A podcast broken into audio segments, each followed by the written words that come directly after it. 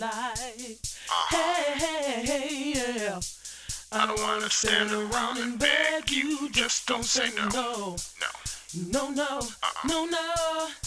I have got a feeling that you're gonna like it. What I'm doing to you. I'm gonna do it good. When I'm doing what I'm doing, I'll be doing what you want me to do. Hey, good life, life, good life, good life, good life, good life, good life in the good life, good life, good life, good life, good life, good life in the good life, good life. Good life, good life, good life, good life in the good life. Good life is a feeling that you get from the good life. From the good life. Hey, once you get that good life feeling, let me tell you, no one can take it away. No, no, no, no. I have got a feeling that you're gonna like it. What I'm doing to you. Uh, uh, uh, when I'm doing what I'm doing, I'll be doing what you want me to do. Hey, Love is shining, life is thriving in the good life. Good life, Yeah. good life, good life, good life, good life in the good life. Yeah. Good life, The good life. The good no life. more The bad good life. times, only glad times in the good life. Yeah. Good life, Good life. Good life. Good life. Good life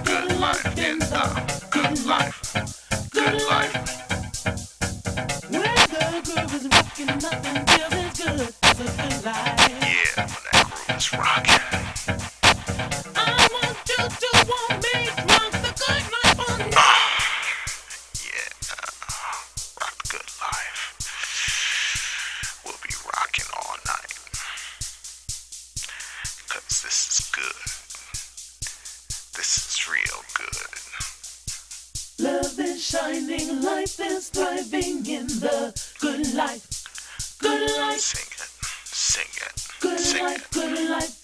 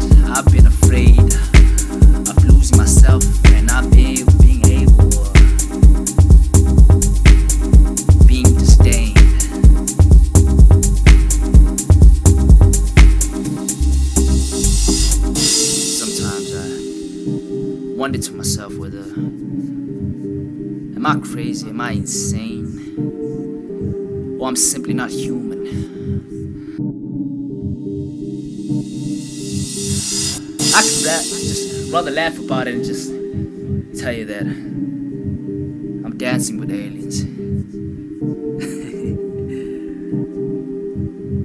I'm dancing with aliens rather than being with humans. Cause too many humans just not normal. I prefer being abnormal. I don't know about you, but I'm dancing.